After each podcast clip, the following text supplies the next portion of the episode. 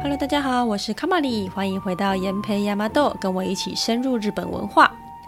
这集要带大家进入一个绚烂的世界，那就是和果子。和果子精致绚丽的外形，无疑是日本文化的代表之一，更反映了许多日本人的思想和生活。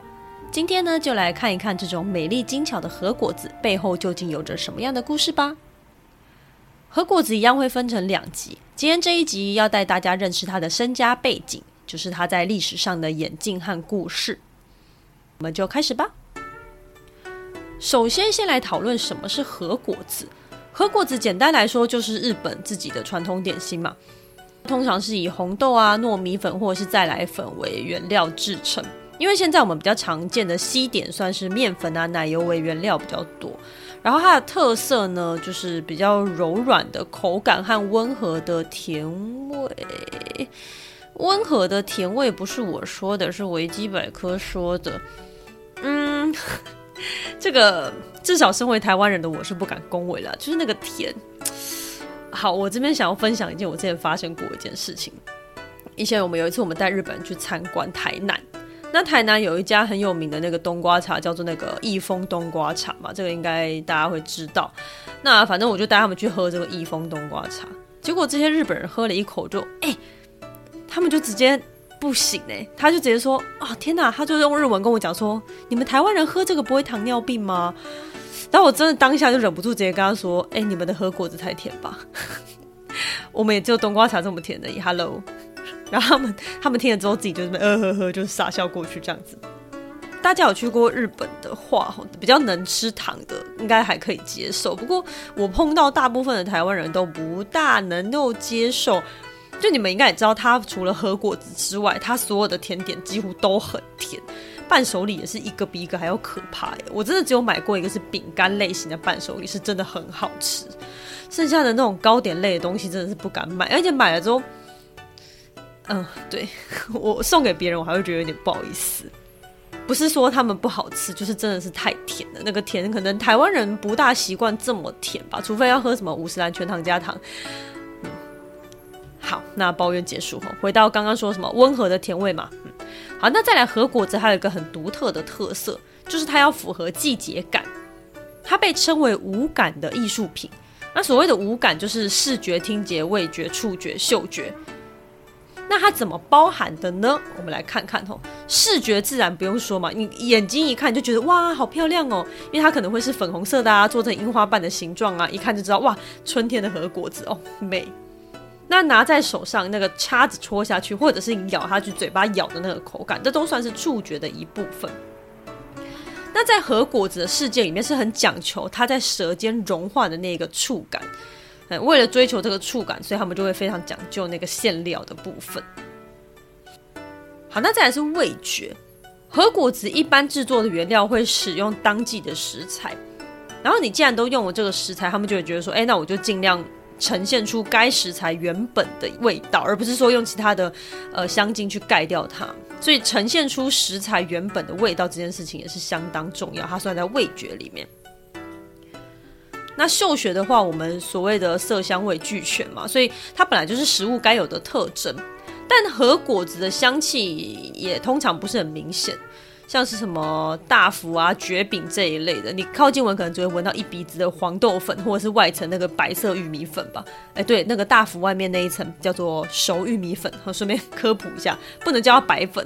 你你说你用鼻子吸白粉，好像不大对。那和果子的味道确实是不明显啊，不过日本人很细腻哈。例如说樱饼哈，就是那个樱花时期的时候在吃的那个樱饼，它是粉红色的，然后外面会包一层那个樱花的叶子。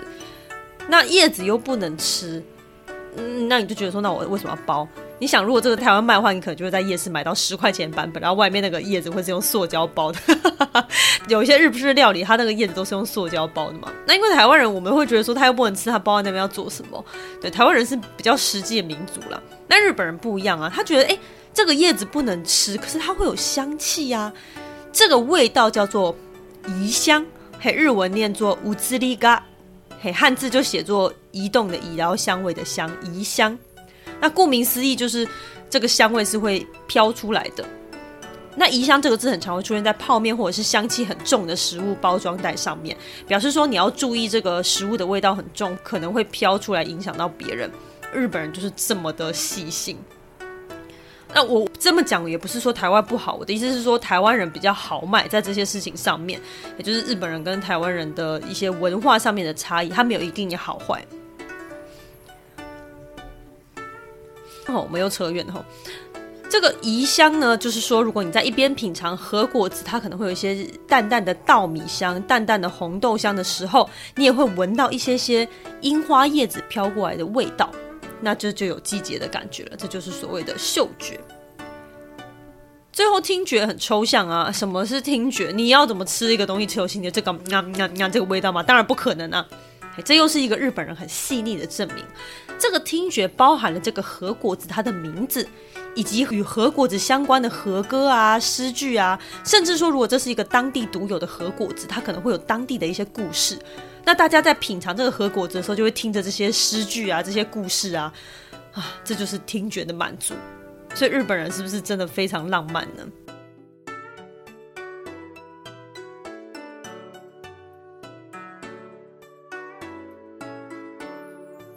接着我们来讲和果子这个字，和果子三个字，它就是写作和果子。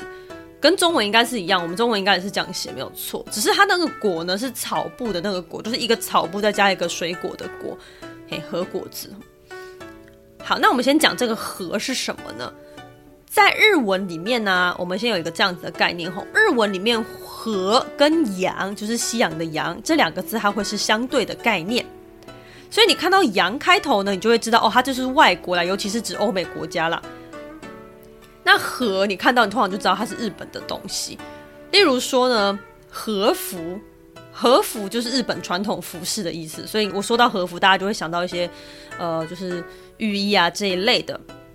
那你在日本街道很常会看到一些叫做洋服店的东西。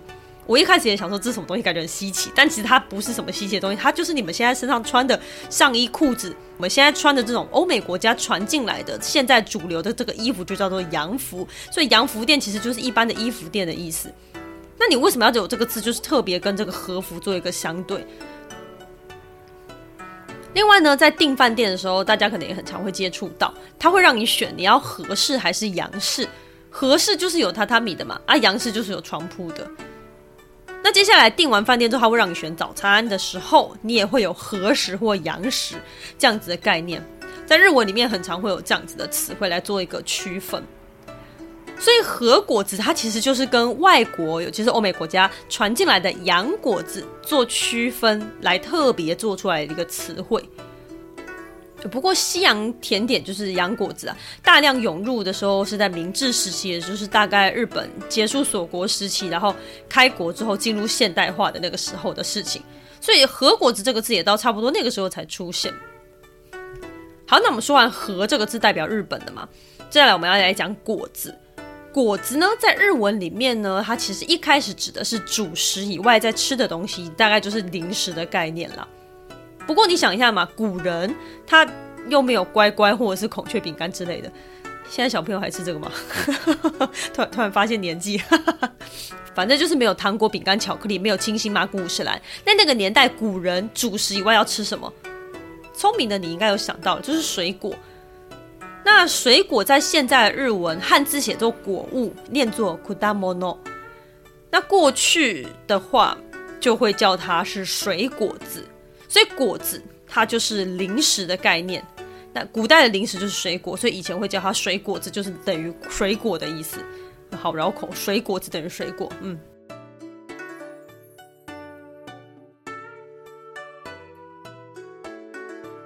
好了，那我们初步了解它的名称之后呢，接下来要正式带大家回到历史的长河中来捞捞和果子喽。不过在说历史之前呢，我要先统一一下名词的使用。因为和果子这个字翻成中文，它会有很多种翻法，它可能是点心，可能会是零食，可能会是甜点。可是因为，嗯，和果子在历史上的演变，有时候零食跟甜点不是很适合来形容它。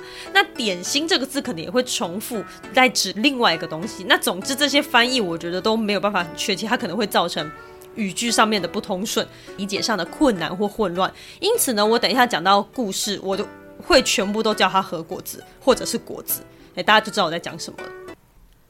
好，那么开始和果子的故事。那首先呢，我们要先讲一下和果子，它是一个比较广泛的概念，它是跟洋果子做一个相对的日本传统点心的意思嘛。那和果子它其实里面包含了三种东西：果子、糖果子跟南蛮果子三种。糖果子就是所谓的中国传来的果子，那果子我就指日本自己本土的果子。那南蛮果子。南边，然后野蛮的那个蛮，南蛮果子就是西洋传过来的果子，它其实是这三者纠缠不清之后产生的各种叭叭叭叭的果子们，大家庭这些东西都叫做和果子。好，也就是说和果子历史上其实受到这些东西的影响很多了。那如果按照时间来排的话，果子最早，那再来会是中国的糖果子，最后才是南蛮果子。等一下他们就会按照这个顺序依序登场哦。一样的，我们快转时间回到古代人类还在打猎捞鱼的时候，那个时候的主食是稻米啊、小麦等等。那刚刚有讲到嘛，无聊的时候会吃吃水果啊，这样子啊。不过水果不是一年四季都有，你要记得哦，那里不是台湾，他们有一年四季都有香蕉呢。所以呢，他们会把水果干燥保存，或是会把那个有的比较苦的果实去给它去掉，然后再把它做成粉啊，不然就做成粥啊，不然就是把它捏成团子状。它就是我们现在的团子啊，或者是麻糬祖先。所以最早最早的果子，其实它是水果或者是一些干燥版本的水果。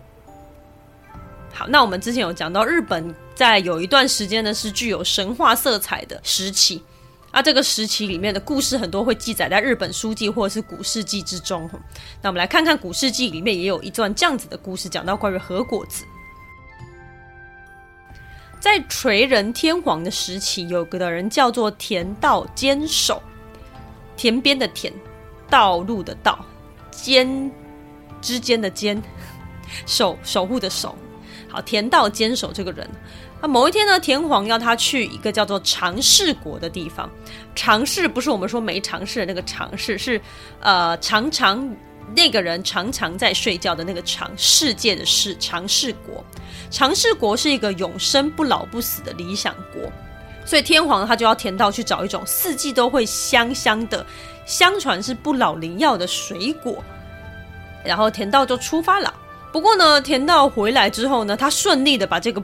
不老的水果给带回来喽，但是他回来的时候，垂仁天皇已经驾崩了，田道超难过，他就把这个四季香香果供奉到陵墓前面，然后自己就挂了。嘿，有的说法是说他自杀了啊，有的就是就是反正总之就是死了啊。不过顺带一提吼，垂仁天皇总共活了一百四十岁吼，所以我不知道是田道出发的太久，还是他回来的太晚。那尝试过有没有？我是真的不知道。不过香香果我知道，大家一定都有看过，因为它就是橘子。昨天买水果，老板娘还送我三个。那橘子的日文叫做塔吉巴纳。那刚刚这个田道坚守，它的日文念作塔吉马莫里，有一点点接近。所以有的人就觉得说，哎，这个故事应该就是橘子传入日本的一个导入的故事。我还有故事在为橘子的进口而铺陈的，其实很不错，很会打广告。这橘子也被认为是第一代核果子。那因为我们刚刚讲了嘛，果子在早期是有水果的意思啊，所以田道坚守就被当作果子之神供奉起来了。供奉他的神社叫做中岛神社，它这个岛呢是左边一个山，右边一个鸟的那个岛。中岛神社日文念作 Nakajima Jinja。它的主神社在兵库县丰冈的这个地方，全日本还有七家分社。那如果你很喜欢这个和果子的话，有空去到兵库县的话，可以去看看我们的田道。好啦，再来，我们来到奈良时期。奈良时期呢，朝廷中有一个部门叫做主果饼，汉字很怪，看不懂。主就是主人的主啊，果就是刚刚和果子的果，饼就是饼干的饼。那汉字很奇怪，我看不懂呢。翻成中文吼，大概就是管理果子的地方啦。这个单位负责水果和杂饼的加工。那什么是杂饼呢？我们这边顺便科普一下小知识吼，在中文里面的饼，我们一般会想到是月饼或是太阳饼嘛。那这种饼皮通常是比较酥皮类型的。不过呢，在日文你看到“饼”这个汉字，它读作 “mochi”。那大家听到 “mochi”，你大概知道我在说什么了吼。“mochi” 翻成中文应该是麻薯的意思，就是麻糬。那日文的字典里面有讲了吼，所谓的 “mochi” 呢，是糯米蒸熟之后去捣它，捣烂之后再塑形的东西。所以如果你们在日文里面看到“饼”这个字啊，你自己就要稍微转一下，不要期待它跟我们是一样的糕饼系列。嘿，它是麻薯麻吉，或者是呢，懂日文的朋友。在翻译华人传统饼类给日本人的时候，也不要用 “mochi” 这个字直接翻，因为你会让对方有个很大的落差感。月饼跟麻糬是完全不一样的东西，所以这个落差感应该不是只有一点点的。那一般会用什么字呢？其实通常会用 “cake”，也就是蛋糕，就是 “cake” 这个词来做翻译糕饼类的东西。例如说像凤梨酥就叫做 “pineapple cake”，它是 “pineapple cake” 的直接翻译。啊，不过其他的就要看情况，像太阳饼或月饼，通常会直接采用中文的念法，直接翻哦，像太阳饼或者是 gape 这样子。不过如果你要解释它的质地，我还是会建议使用 cake，会比较接近一点。好，回到我们的杂饼哦，所以这个单位就是负责水果或者是马吉类制品的加工工作哦。那有一个单位负责这个，你就知道，哎，和果子其实已经有相当地位了。那这个杂饼呢，现在来看大概就是大豆或是红豆的马吉制品。你可能会想到大概是红豆大福吧，但其实不是哦。那个时代大福还没有出生，大福还要啊好几百年之后要再等它一下哈。奈良时期呢，果子它不是甜的，你可能会觉得超恶，但是嗯。这个我们会在下一期讲到关于糖的事情。好，日本呢，从六百年，也就是飞鸟时期左右，开始与中国有交流，会派遣所谓的遣隋使或是遣唐使去到中国。那至于怎么分遣隋使或遣唐使呢？你就要看中国那个时候是什么朝代。隋朝就是遣隋使，唐朝就是遣唐使，还蛮简单的吧？好了，七百年左右的时候呢，有一个遣唐使从中国带回来了八种糖果子。其实狭义来说，哦，糖果子就是这八种。那广义来说的话，是根据这八种来做出来的一些加工或更改，都可以算是糖果子啊。糖果子“糖”是写作唐朝的“糖”，嗯，还蛮简单的概念哦，从唐朝传过来的。那糖果子念作卡拉嘎西，嗯，卡拉嘎西。日文里面有些字，它如果前面是卡拉唐开头的，你就很容易可以知道它大概就是中国传进来，尤其是唐朝那个时候传进来的东西。好了，那我们回到我们糖果子后，这八种糖果子呢，我是建议大家不用记了，它名字很怪，而且很难记。我快速的念一次给大家哈，梅枝，呃，梅花的梅，然后枝干的枝，哈，梅枝它叫做梅西，梅西。然后再是桃子，就是我们现在的水果那个桃子，它念作托西，托西。再来爱湖这个字很难解释，一个食物的食的偏旁加上一个很渴的渴，去掉水就是剩下右边这个字念爱。那湖呢，一样是食物的食的偏旁加上那个古月湖那个姓氏的胡，它爱湖，它叫卡锅。再来桂心，桂花的桂，爱心的心，桂心，K 心。年期很黏的黏，脐带血银行的脐叫做 ten c。碧螺一样食物的食的偏旁，再加上一个毕卡索的毕，这个字念毕。再来一个食物的偏旁，加上姓氏的那个罗，这个字念罗，所以这两个字叫碧螺。希奇拉。下一个叫锤子，就是你现在拿来修房子的那个锤子，它念 z 喜。最后呢是团喜，团一家团圆的团，然后快乐的那个喜，叫 donkey。我觉得刚刚这样讲，大家应该都昏了，根本就听不懂我在说什么，而且很奇怪，你怎么好像出现脐带脐，好恶哦！它真的名字很怪啦，真的不用记。重点是除了名字怪之外，它长相以现在逻辑来看，真的也不怎么样。好比说呢，桃子跟梅枝，好了，我们刚刚提到这两个，桃子跟梅枝听起来超浪漫，但其实不是，它就是用米粉加水去弄成一坨面团之后，再捏成梅花枝或桃花枝的形状，再拿去炸。梅花枝或桃花枝，就说哎，为什么不是捏成梅花或桃花形状？我不知道，你要去问日本人，或者是问唐朝人，我怎么知道？那个梅花枝跟桃花枝就是一般的树枝，你应该用面团，你很难做出来，一看就知道啊，这个是梅花枝啊，那个是桃花枝，很难啊，它就是啊。一一两根东西，说真的，我第一次看到那个照片的时候，我有点傻眼。我原本满怀期待，然后看到的时候想说，哈，这什么？那其实它有长得比较像煎饼。那年起就是我们刚刚说黏黏的脐带的那个年起，它真的就是一个圆形的面团，在给你戳一个洞在中间啊，因为长得很像肚脐，所以叫年起。好，不过呢，这些现在可以看得到吗？大部分都不行。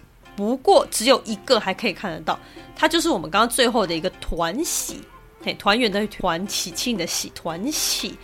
那团喜虽然现在还看得到，不过它的制作方式跟以前不大一样了，但是长相还是没有变。现在的团喜呢，这个商品被取名为叫做清净欢喜团。那清净欢喜团的外皮是小麦粉做的，里面是红豆馅，它外形很像，呃，你想象一下，我们去买汤的时候。反正或豆浆或印度拉茶都可以，反正就是装在塑胶袋里面的那种。那老板娘会把你的汤或饮料装在塑胶袋里面，然后再用一条橡皮筋或者是塑胶线绑起来嘛，就是那个形状，就是下面胖胖的，然后上面竖起来，然后最上面还会留一点那个塑胶袋的那个头的那个形状。我的形容能力可能很差，但是我想很久，真的形容不出。嗯，总之的那个东西叫做清净欢喜团。好，那又是清净又是欢喜的啊！你脑袋里面应该开始要浮现一个我佛慈悲的画面，没错，就是它。这些和果子主要都是拿来放在神社或者是寺庙里面祭祀用的。那这个清净欢喜团也是，它到现在还是会拿来供奉在神社或寺庙里面，而且都是一些蛮有名的神社。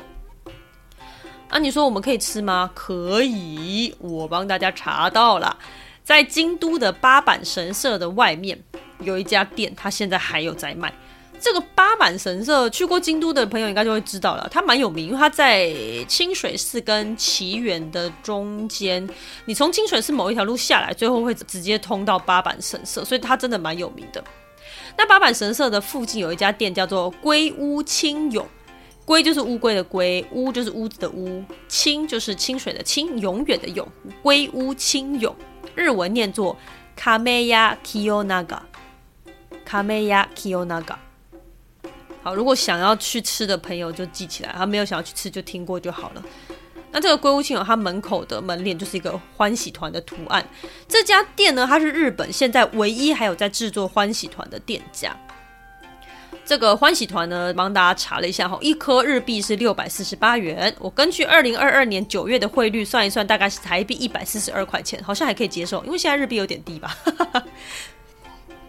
这个欢喜团刚刚说了嘛，外皮是小麦跟米粉制作的，然后呢，他会把红豆跟七种香一起煮，做成那个馅料，再用像包小笼包的方式塞进去啊，只是说上面会留那个袋口嘛。刚刚有讲，它这个袋口的部分会做成八片莲花叶的模样，再下去炸，就是还蛮做工蛮精细的，不过长得蛮粗暴，它就是一坨咖啡色的东西，这样讲 OK 吗？应该不会被告吧？它很硬哦，吃之前要用手剥开，不过还蛮花力气的。但内馅很香，因为说嘛有七种香料的味道，所以如果有去日本的话，我是觉得还蛮值得一试。我看到这个资料的时候，我觉得超激动的，我一定要去吃。哎，拜托，吃过这个很秋哎，你知道为什么吗？因为呢，我们刚刚讲这八种糖果子，它基本上是奠定了日本所有和果子的基础。所以你吃到这个欢喜团，你等于是吃到日本所有和果子的阿公哎！哇塞，这不觉得超厉害的吗？好，那我们回到历史的长河中，口水可以收一收了。那从中国学来的，除了这八种长相怪异的核果子之外呢，其实还有砂糖啊、蜂蜜跟煎饼的制作方式等等等。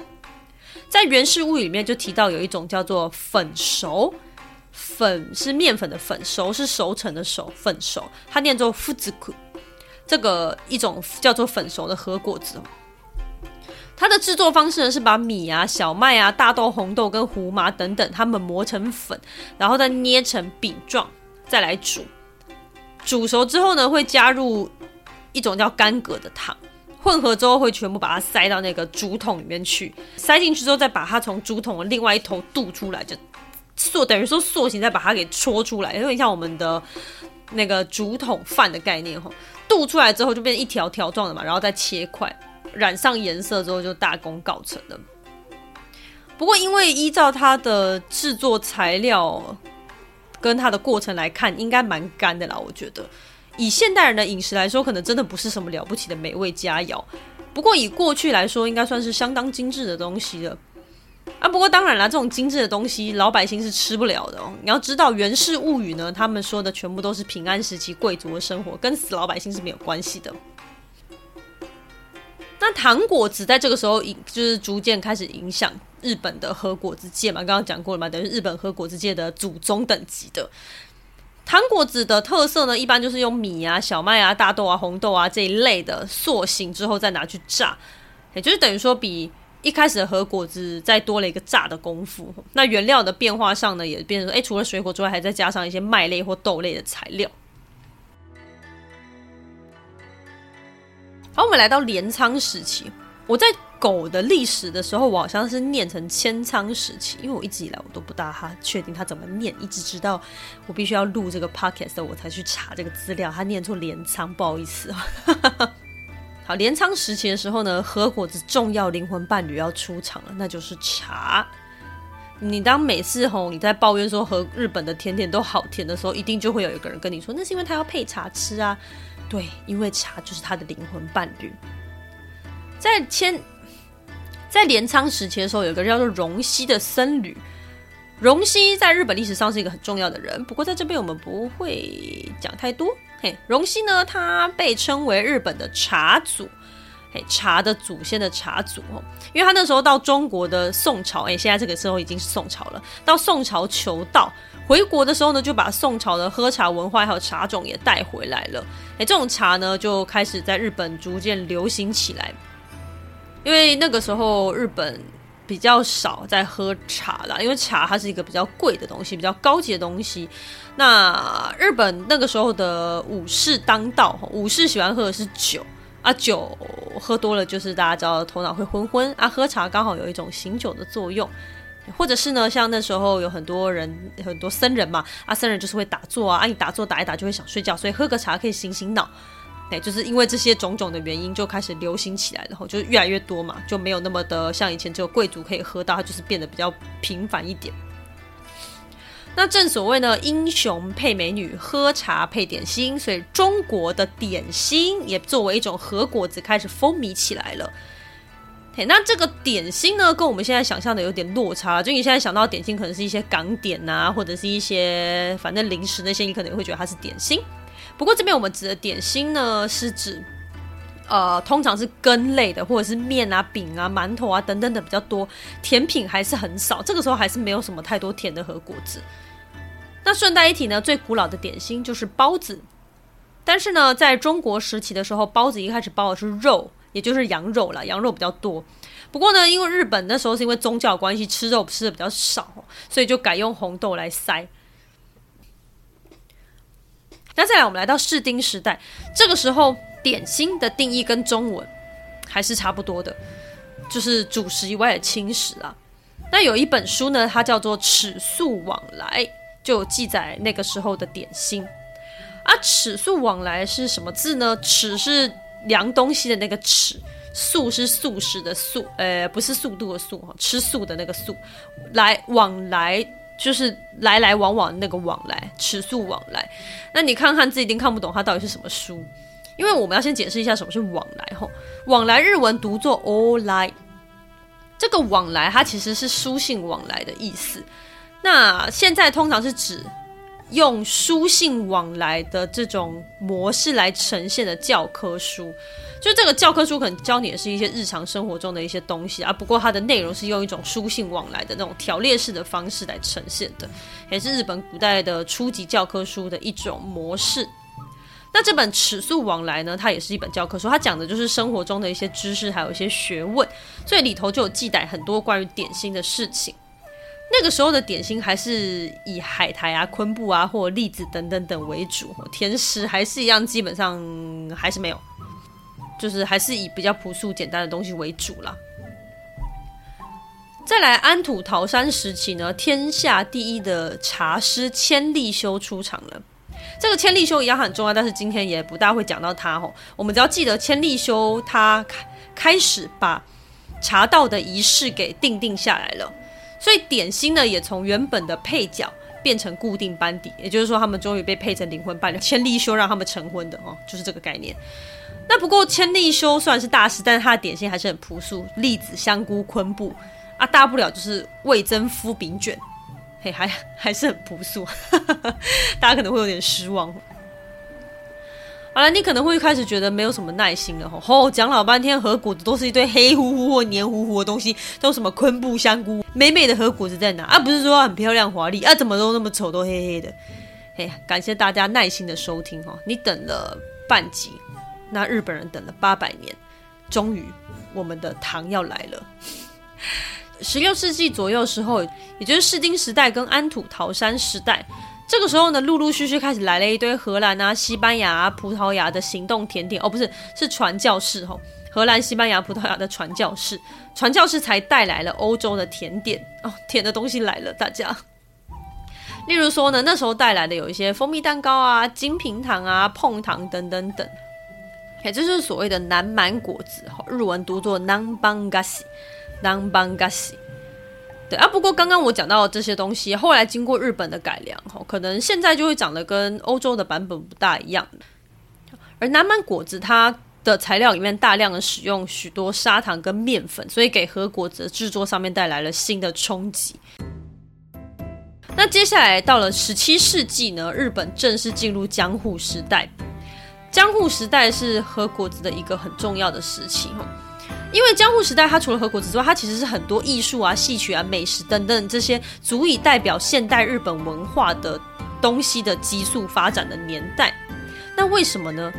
因为闲呐、日本历史上太平盛世不多了，江户时代是其中一个，而且将近三百年。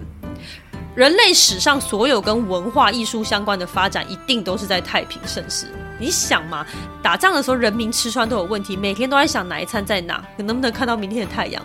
没有人有空在那边跟你吟诗作对了。那你想，我们现在每天都可以在那边看 Uber E 的啊，什么时候有新的餐厅上架啊，或者是在那边做梗图啊，什么之类的？为什么？因为我们的生存没有受到威胁，我们有空可以思考除了吃穿用度之外的事情。哎，这种时候呢，才有机会追求吼，除了基本生存需求之外，其他更高阶的感官感受了。那江户时期就是这么一个繁花似锦的年代，所以和果子它就包含在刚刚那些急速发展的文化里面，而且再加上一个很重要点，就是砂糖开始普及了，哎，和果子就从此再也不是上流阶层的特权，所以呢，大家就会开始拼命的研发各种不同的和果子。再加上还有一个很重要的点，各地之间的交流变得很频繁，连带呢就发展出一些当地的和果子，例如说土产等级的和果子这种东西的。那我们现在看得到的和果子，非常大一部分都是在江户时期定型的。好，那接着江户时期结束啦，日本结束了常年的锁国。那开国之后呢，外国点心就跟着疯狂的外国人一起闯入日本啦，各种巧克力、饼干、糖果等等等开始充斥日本各地。就是这个时候，为了要区分外国果子跟日本果子，才出现了洋果子跟和果子这两个字。到这个时候，和果子跟我们现在看到和果子差别已经不大了啦。诶，所以洋果子跟和果子的差异，大家应该都可以想象得到了。和果子一般就是 Q 弹 Q 弹的，那它的内容物水分会比较多。材料上面的话，砂糖跟淀粉等等等这种植物性的原料也会比较多。那洋果子就是我们所谓的蛋糕、饼干、巧克力这一类的，就是奶油比较多，脂肪含量比较多。哎，那奶油跟乳酪都是动物性的原料啦，所以动物性的原料会比较多，当然热量也会比较高。而且和果子一般蒸啊、煮啊都会比较多，而且现在还是会有很多师傅会手做。那有些每个师傅捏起来都会多多少少有些不同嘛，然后再依照一些节庆或者是场合，他们会再做一点变化。啊，不过洋果子通常它会有一个。固定的一个比例，可能比例少跟多的差异。那大部分用机器做的也会比较多，差异性彼此之间就会比较少。而这些核果子跟洋果子其实还可以再混血，例如说在传统的馒头里面加上奶油这种，它就属于比较昔日合并的新滋味。那再来，因为烤箱跟机器的传入和普及，也逐渐开始产生一些烘烤版本的核果子。和果子从上古时期的朴素果干，到飞鸟时期与这些华丽的糖果子相遇，开始生根发芽。到了镰仓时期，遇到了灵魂伴侣茶，逐渐与它难分难舍。士丁时代再次与新朋友南蛮果子发生碰撞，多了许多色彩和变化。最后在江户时期大放异彩。到了近代，还随着机器的进步一起成长茁壮，就这样成为了我们在市面上看到的五花八门、琳琅满目的核果子们。这就是核果子的轨迹啦。那你说核果子之后还会继续变异吗？一定还是会啦，它会再随着有一些新的东西啊，等等等等，它会再有一些新的变化，都是很值得期待的。好啦，那这集的内容就到这边啦。下一集会带大家来看看代表性的核果子，还有他们的故事。还有呢，和果子除了拿来吃，还可以拿来干嘛嘞？还有最后还会带大家看一些有趣的小知识哦。那我们就下一次再见喽，拜拜。